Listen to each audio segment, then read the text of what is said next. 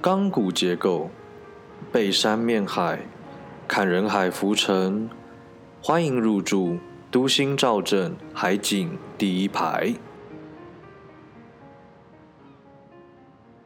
而且你知道，我最近也发现一件事情，就是我们疫情已经两年嘞。有，我前阵子才看一张一张迷因图，是在讲说，就是病毒是如果是个小宝宝的话，今年已经两岁，他是在二零一九年的十二月二十几号。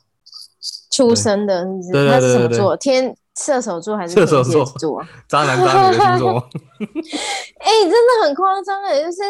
我，我觉得疫情这个应该是全球的人都很有共感的一件事情，对吗？包含像现在其实要打第三季了，我就觉得它其实好像已经是一个一种流感的趋势吗？就变成说，maybe 也许接下来的几年，我们每一年都要打。疫苗，我记得去年节目刚一开始的时候，那时候你有提议说，哎，我们是不是想要来做一集节目来讲疫情下的生活对儿童发展的影响？不知道你记不记得你有提议？那个时候我还跟你讲说，哎，那个时候做这件事情，我觉得有点太早，因为对于那个时候长大的孩子而言，这也不过就只是几个月的事情而已。但如果说按照印度神童阿南德的预测哦。他说，二零二四年这个疫情才会结束。那我就觉得这个可能看起来三四年的历程，他真的可以好好的来做一篇研究，或是来做一个讨论，来去研思考，在疫情下这种日疫常疫情的日常，到底对于一个孩子的发展会有多大的影响？嗯，其实我觉得会，对啊，我觉得之后可以再讨论啊。因为其实你看，像如果真的是 COVID nineteen 那一年出生的孩子，他现在也差不多两岁，那我自己觉得他可能会一直延延续下去，只能是控制而已。那如果其实口罩已经变成我们生活中的一部分了，嗯嗯，对吗？嗯，对。像我自己有时候在家里面看剧或者是看电影的时候，真的有有几次是有一种，哎，为什么里面的人没有戴口罩？对我来说，突然之间有点怪，因为我真的已经很习惯。我觉得应该，甚至小朋友可能都是，就其实他们真的很辛苦哎，就是上课、体育课什么课，口罩都要戴着。我想要看你是正义魔人哦，你是看到别人没有戴口罩，你要上去留言骂他是不是？没有，你防疫。我只是突然，我只是突然之间有觉得有一种很奇怪的感觉，然后包含像是你知道讲到口罩，我还想到也不就是也想要分享一个我觉得自己觉得很有意思的那个知识，就是说大家不是都说口罩会让人家的颜值提升吗？嗯，你有这个感觉吗？我有，其实真的哎。你知道我刚才戴口罩之后，我因为我本来在英国的时候，我是每天都会刮胡子，就算不出门我也会刮胡子。但是回台湾之后，因为很常戴口罩，因为常常会外出，跟英国比起来，台湾生活我还是比较常外出了。那外出我就戴口罩，那戴口罩之后，我就发发现说，哎，反正大家也看不到我有没有刮胡子，那我就干脆就是三四天才刮。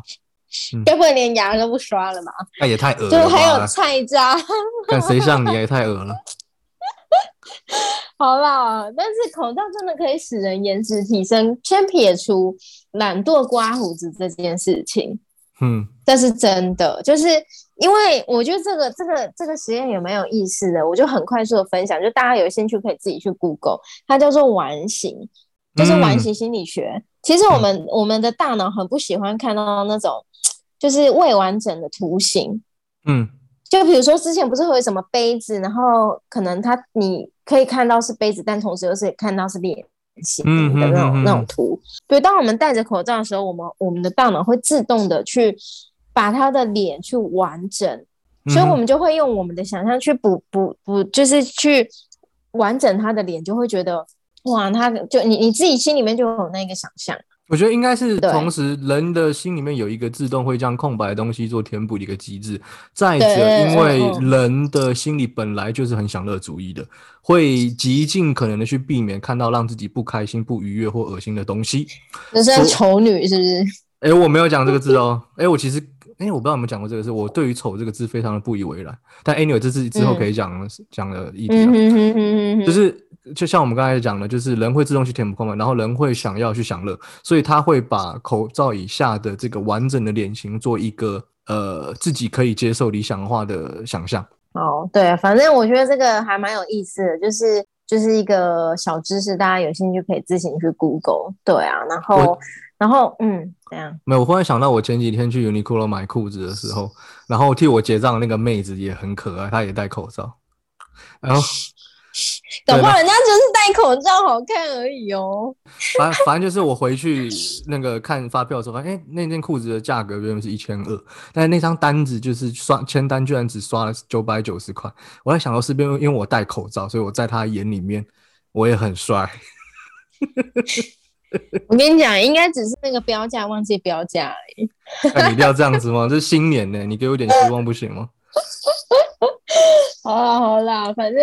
除了疫情已经两年之后，我们的 podcast 现在也持续了一年。哎，说到这个，我们要我们是不是要先开场一下？既然都持续了一年，也不要拖那么久才开场。好，好了，新的一年，欢迎大家今天入住都心造镇海景第一排，我是阿元，我是阿桃。嗯，好，我自己觉得蛮厉害的，就是说我们其实应该是在二零一九的十二月中还是底座的第。就是试播集，嗯，对，然后其实那那时候的试播集跟我们今天的主题，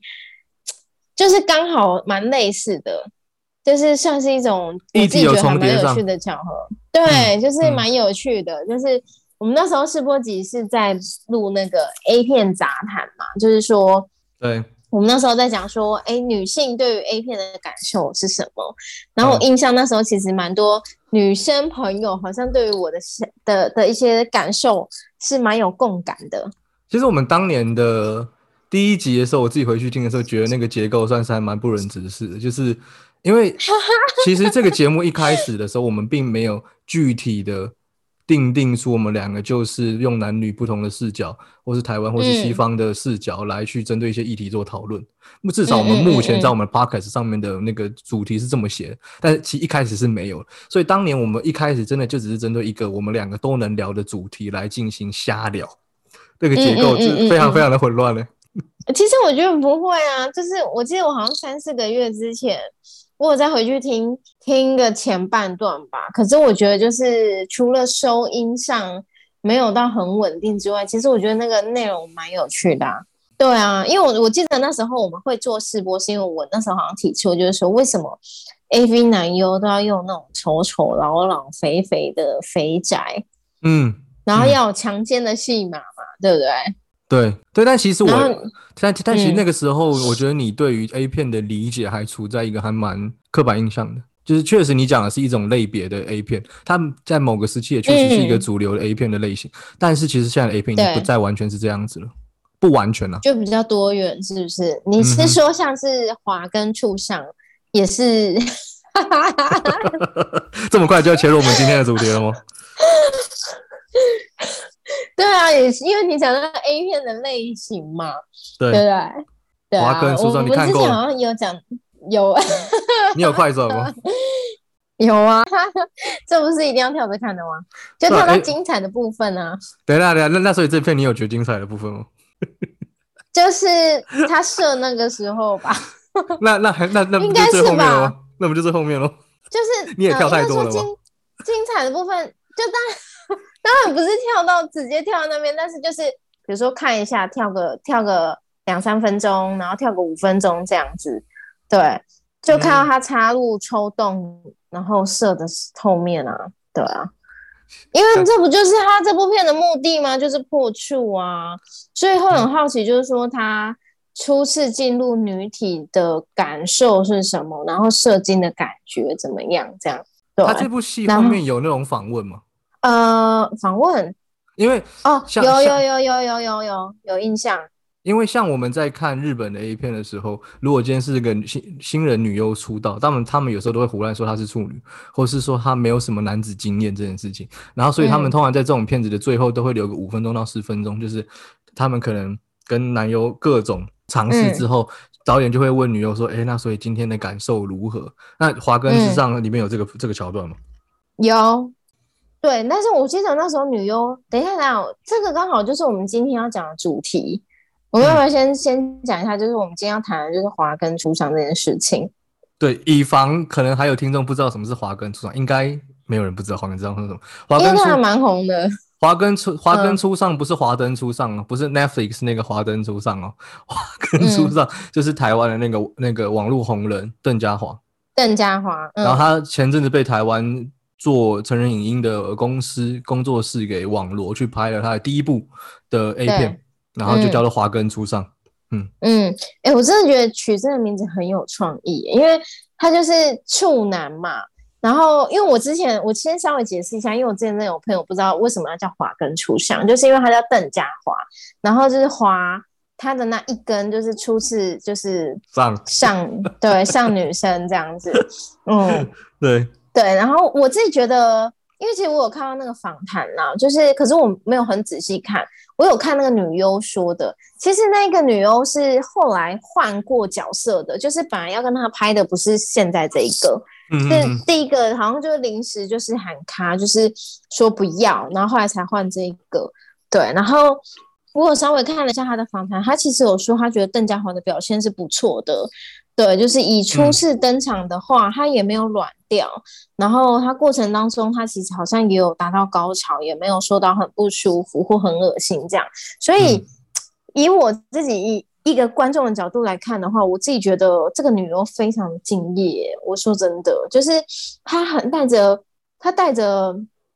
因为你看哦，这部片其实有很多人抱持着看好戏啊，或者是觉得嗯是在搞笑的心情去看。嗯，可是她这个女优，她是很认真的在看待这个工作，就是不会说因为这个男优丑、胖、怪还是帅，就影响了他的表现。嗯，但我觉得这个他也必须在这个方面呈现敬业的态度吧，因为假设说他，假设说他今天也同样跟其他人保持着嘲笑邓家华，或者是觉得他就是懒觉小的跟一只打火机一样大的，或是把他当小丑一样在玩弄的话，其实对于他本身这个职业上的操守是一种非常严重的伤害啊。是没错，可是我觉得他光是愿意拍，而且在拍的过程当中是有投入的。我就觉得蛮不容易的，投入吗？对，因为你有看，你有看过这部片吗？我有看过，但我的意思是指说，作为一个 AV 女优，作为一个不将女性的身体情欲当做玩票性质的人而言，这不是一件蛮基本的事情吗？是没错，因为可是我觉得站在 AV 愿意拍，我就觉得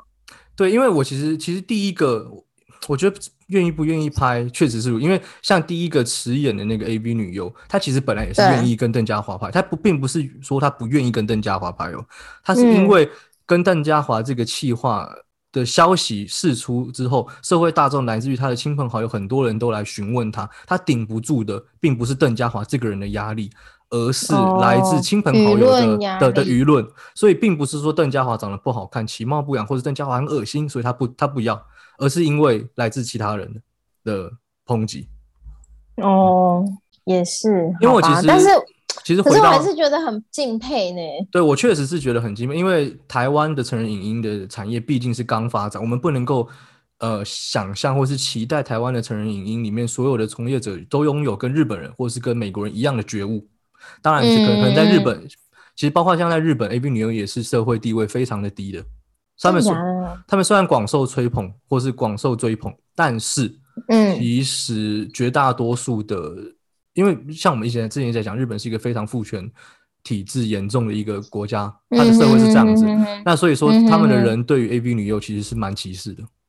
嗯嗯嗯嗯嗯，了解。对啊，我们今天要讲就是这部片，还有就是吸金率的问题。对，其实就是猎奇心理了。我觉得我们这集的标题叫做“华根初上”，然后掌握猎奇流量密码嘛。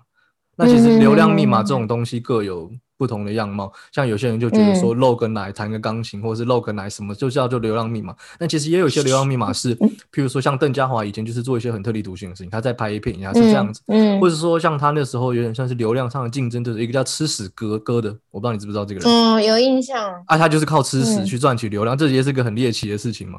嗯嗯嗯嗯，因为其实我们在拍，在准不是拍，我们准备，我们在准备录这一集之前，我其实就有去查了一下邓家华，他其实在拍 A 片之前，他就有很多不少的争议事件，嗯哼，而且很多就是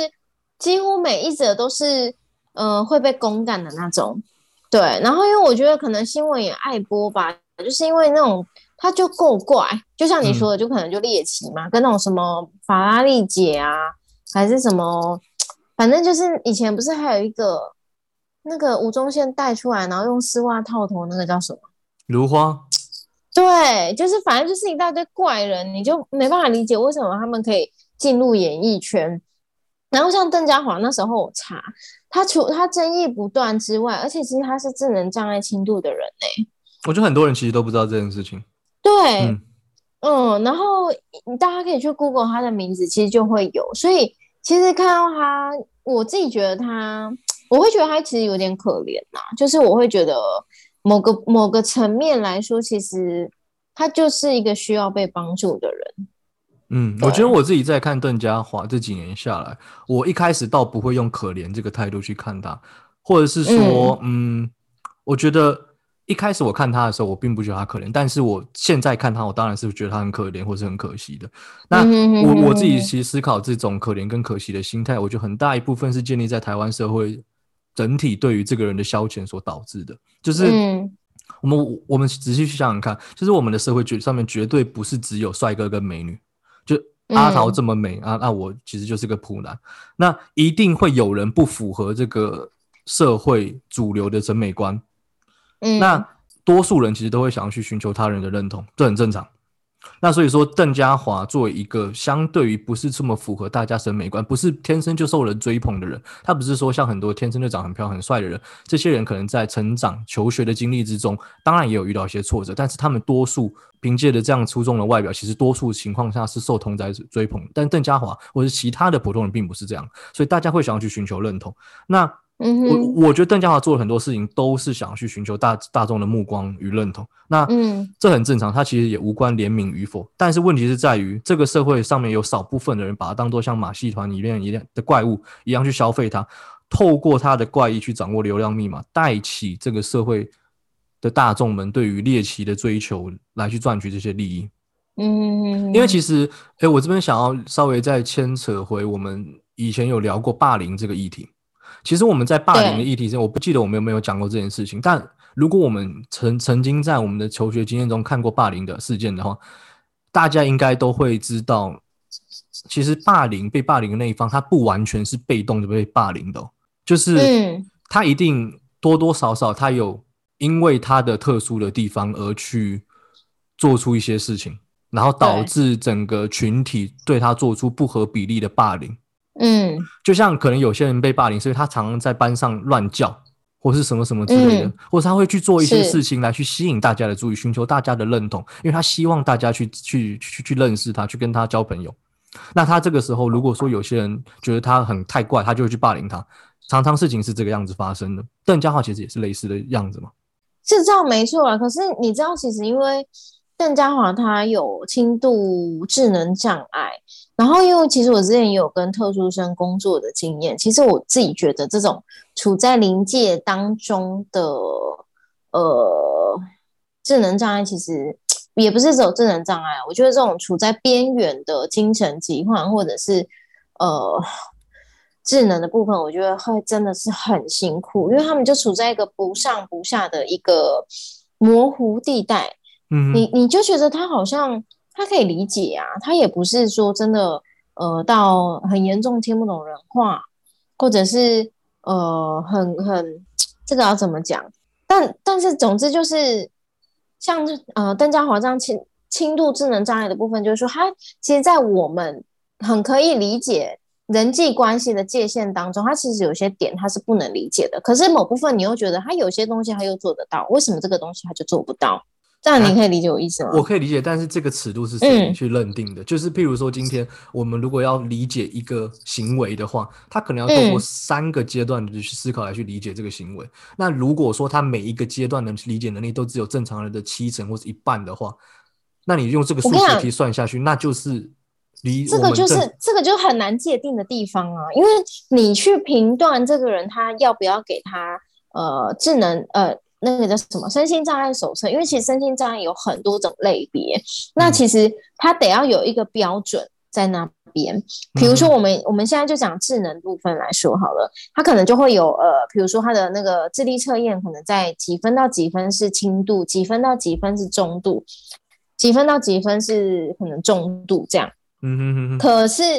可是问题是我们的，你知道他那个智力测验其实真的就是是 I Q 的测验。可是问题是他我们的生活当中并不是只有智力呀，我们还有人际互动啊。你看像邓家华，他的展现就是在于说他，你知道，尤其是人际关系的界限之间的拿捏。是最困难的，包含像我们有的时候都会不小心得罪人的，更何况是他们。嗯，所以你有时候就会觉得说，你看邓家华看起来，他我们可能不知道没有学过的的人，可能就只是会觉得他就是怪，不会觉得他是有病。哎，就是我觉得我不知道大家知道他有轻度智能障碍会有什么想法，就会觉得说。哦，他都可以，他都会拍影片的，为什么还有智能障碍？他不是笨蛋，他不是智障，对不对？他还会拍影片，还会呛人，还会还会做一些很多有的没的，他还知道怎么样去嗯开直播啊，怎么跟他就是大家可能会觉得说他是有那个智力的，可是问题是在人际跟情感或者是性上面的需求，他同样也有。我觉得还不用讲到性这么深刻复杂的议题。我觉得光是说你今天他开直播，很多人去看他，他要厘清说是很多人看他是因为喜欢他，还是很多人去看他是为了嘲笑他，这两者的区别可能就已经不是那么容易喽。没错，对，所以我觉得当他去做这么多争议事件的时候，其实就像你一开始所说的，他想要寻求的是别人的认同，或者是大家的喜欢。他觉得哦，我开这个直播做这么做。做这，他是不是还有穿什么高叉泳衣还是什么的？他觉得有这么多流量，大家会他他可能以为哦，大家觉得我很有趣，对，哎，我很红，我这样我就很红了，这么多人在看我的直播，这么多人知道我，嗯，可是他真的没有办法去区别说，其实大家都只是把他当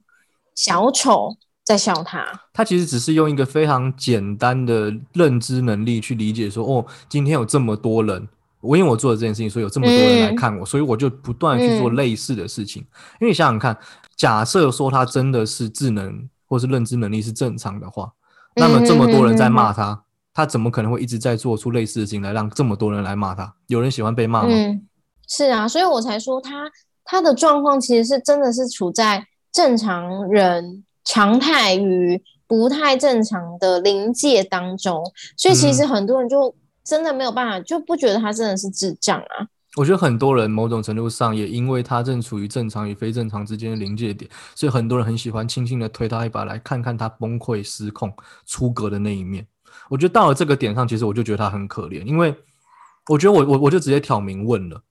呃，像那种预告片 PO 那个他上连千一的直播，然后他跟法拉利姐一起玩那个安全之吻。我我就直接挑明，我觉得大家是真心觉得看到邓家豪跟张婷婷在直播上面玩安全之吻，然后用他的龅牙去戳他的，快要把那个安全之吻的膜给戳破，然后跟张婷在那边拉鸡这件事情，大家是真的觉得很有趣吗？那再回到我们，我觉得大家是真的觉得很有趣啊，就觉得很好笑啊，就是觉得他们两个很怪吧，对不对？我觉得这个可以可以大家讨论。那再一个问题就是，我们这集的标题《华根初上》，有多少人真的是看《华根初上》这部片子抠得下去了，或者是说抠得下去了？因为，哎哎，其实我说的真话，你刚才说很多人看他看到邓家华跟张婷婷在那边笑，我觉得那个有趣的成分不一样。那个有趣是带着看戏的心态，你看那个，因为好恶什么的。因为其实我在截那个影片做我们的预告片下集预告的时候。我不知道你有没有看到，就是因为我我不知道那个艺人叫什么名字，就是邓当镜头带邓家华跟法拉利姐在那边拉吉的时候，镜头的你看远有一个男生看着他们俩在笑，应该也是主持人之一。哎，其实我笑不出来，嗯，因为我觉得这个如果说我们今天在 YouTube 上面或者在爆料公社上面看到有一个人去霸凌其他人的时候，会觉得这个影片让你觉得很生气的话，嗯，那我觉得我看到这个影片，我也会觉得很生气啊。嗯哼哼哼哼，是啊。对啊，其实我觉得他们就是在，我不知道大家以前在呃念书的时候，班上有没有过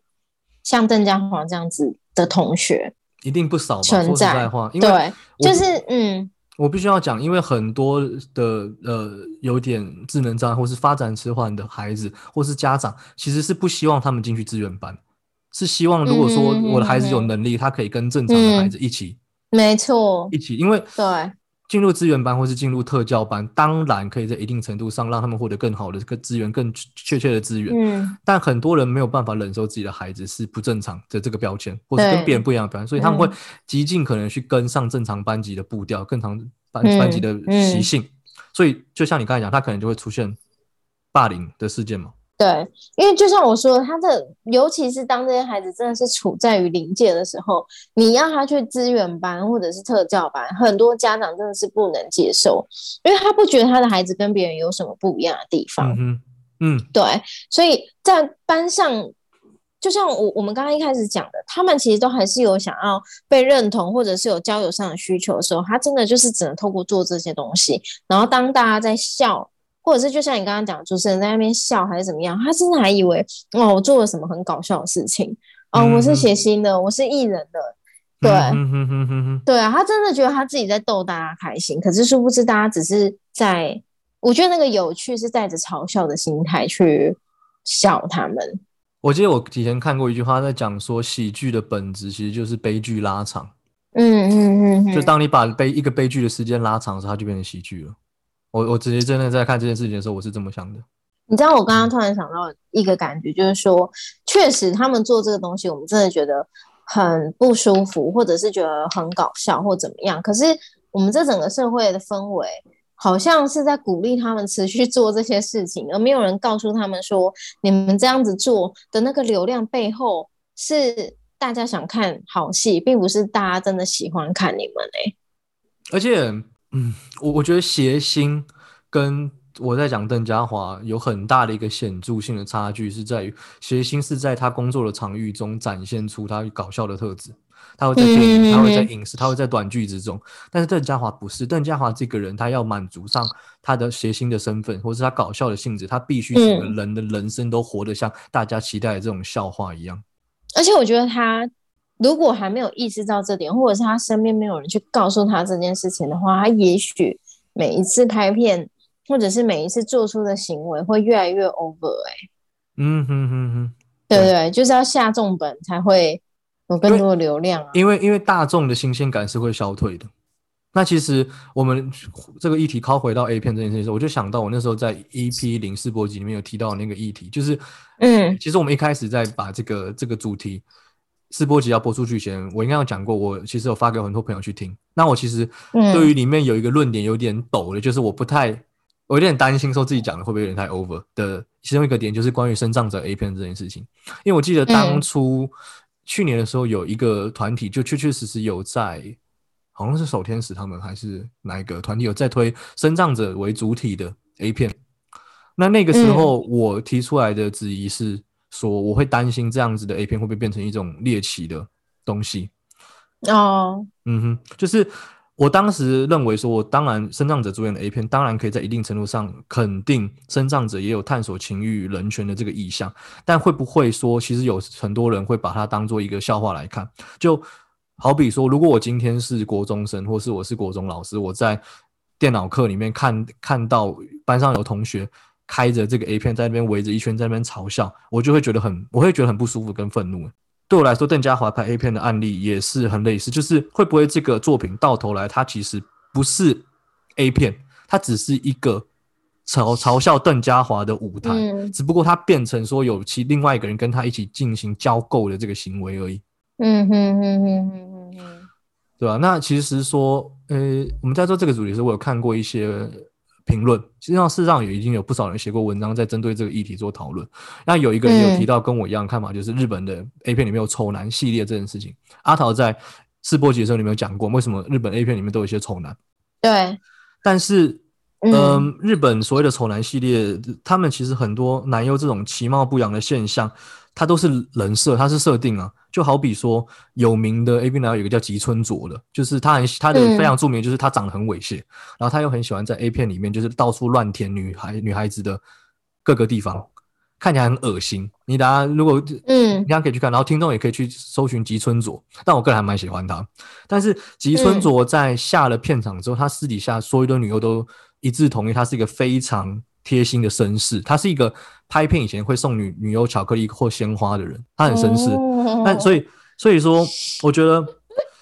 这个现象跟邓家华现象很不一样的是，像吉村总，他在片场之中是一个痴汉，但他在现实中是个绅士。但邓家华不是，邓家华的现象是片商直接把他在他在现实之中很恶心的这个形象，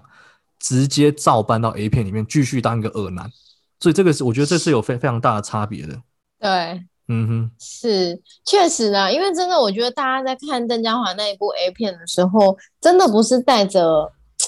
想要就是制造情趣或者是打手枪看的片，对吧？我我是这么觉得啦，因为你真的想打你也打不太下去。因为我觉得像我们刚才讲丑男这个现象，很多人会觉得说，像你在世博节，我记得你有讲到说，就是哇，这么其貌不扬的男孩子都可以。跟这么漂亮的女孩子上床，那我一定也可以。常常日本的丑男系列会拉带给他的听观众有这样子的想法，但哎，你看到邓家华的时候，你会是这样的想法吗？我觉得你不会，你不会觉得说，你不会觉，你不会觉得说是邓像邓家华这样龅牙的的丑男都可以跟这么漂亮的妹子，你只会觉得哇靠，好恶心而已。对对，因为我觉得他对我来说，他就是一个生病的人嘞，就是也不是说生病的人，我觉得他就是他就是。他就是特殊生，对我觉得他需要的是有人告诉他怎样子是叫做别人喜欢你，怎样子叫做别人讨厌你，你要怎么样才可以跟人家建立关系，你要怎样才可以交朋友，你要怎样才可以交到女朋友。而且，但我必须要讲，我我相信阿桃跟我现在在这边的想法都是，邓家华不是不能够拍 A 片哦，我我我绝对赞同邓家华有拍 A 片的能力跟拍 A 片的潜力。我绝对赞同，但他要，但我觉得社会大众要先给他搞清楚，说他到底在这件事情的扮演的角色是什么。因为像阿桃刚才提到说，邓家豪本身有智能障碍，再加上他其实有特定的身体特征嘛，那其实就是龅牙。那他透过这些方式被塑造成一个恶男的形象，智能障碍加上他的龅牙这件事情，他当然是一个事实。但是他透过这些特殊的性格，加上他的特身体特征，来去做出一些出格的事情，他其实。这个整套看起来，它它就是在呼应大众猎奇的心态，跟寻求认同的表现。我们刚才提到他有智能障碍这件事情，我就想说，假设今天是一个糖宝宝，这么我这么讲可能有点太过分了。但假设今天是一个另外一个有智能障碍，或是一个糖宝宝，我就不相信社会大众敢这样公然的把这个人抓去拍 A 片，然后还沾。我真的不觉得有人，我真的不觉得有人会叫糖宝宝去拍 A 片对，但其实一个糖宝宝跟邓家华有什么差别？他们都是智能有障碍的人。可是那智智能障碍的程度不一样啊，因为邓家煌真的就是在临界啊，所以我才说临界就是介于正常跟不不正常当中嘛，他就一直在摆，就是你就就是一般人可能不觉得他还好他有智能障碍哦，可是唐宝宝很明显，唐宝宝就是很明显就是他就是有智能障碍。对，但是糖宝宝也有，可是他同时还是有性的需求哦。糖宝宝也有高功能啊，他也有性需求。可是。对，问题是这个高功能跟邓家华是不太不太一样。我要讲的就是他们两个，因为某些糖宝宝确确实也是高功能，对啊，然后他有性欲嘛，那我们把它做一个水平比较，就是糖宝宝这个形象叫做他是糖宝宝，你们谁敢弄他，谁就是倒大霉。但是邓家华不是啊，邓家华就是一个会主动跑出来给人家侮辱羞辱的智能障碍龅牙男。所以大家弄他，大家觉得很开心。我要讲的只是这个，因为他自己也自愿呐，他自己也自愿被这样对待嘛。对啊，那那反正他只能说他开心就好啦。我觉得就是也恭喜他破处啦，不然要怎么说？对不对？就是这些东西，这些东西都是他自愿的啦。但是我觉得确实利用他。来博取流量吗？我自己觉得，自己觉得不是那么的恰当，就是了啦。就是赚钱还是要在有道义之之上赚嘛，是吧？是啊，是啊。对啊，所以但总之总之就是还是很恭喜他啦。对，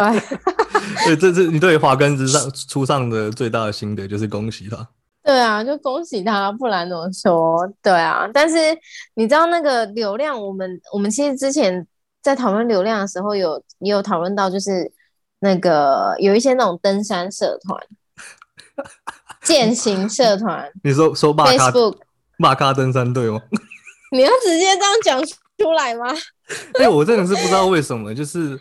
我不知道是 Facebook 最近发现我的喜好还是什么，就是。因为我本来没有加入这个社团，然后他就开始推这个社团里面一些奶照给我。其实我很爱看啊，但是我也很爱显。就是我每次看到，我都会截图给阿桃说，为什么登山要穿成这样，或是说为什么登山要拍这样的照片。我不是我跟你讲，因为我你你传给我那个社团，我有加，因为我本身就是有有在爬山嘛，所以有时候登山奶妹吗？其实我我不是登山奶妹，可是我要我要先说，我加入那个社团跟你加入那个社团的初衷完全不一样。我加入那个社团的初衷是我想要知道，哎，就是呃，台湾还有哪些践行步道，或者是有哪些山是不错的，然后他们可能会推荐什么。路线呐，还是什么的，结果加进去之后才发现，怎么一天到晚都跑出那种那种奶叫出来，就是他们可能登顶之后会拿着什么什么牌子，然后跟他们的奶啊，然后或者是只穿运动内衣这样拍照。我还有看到上空的，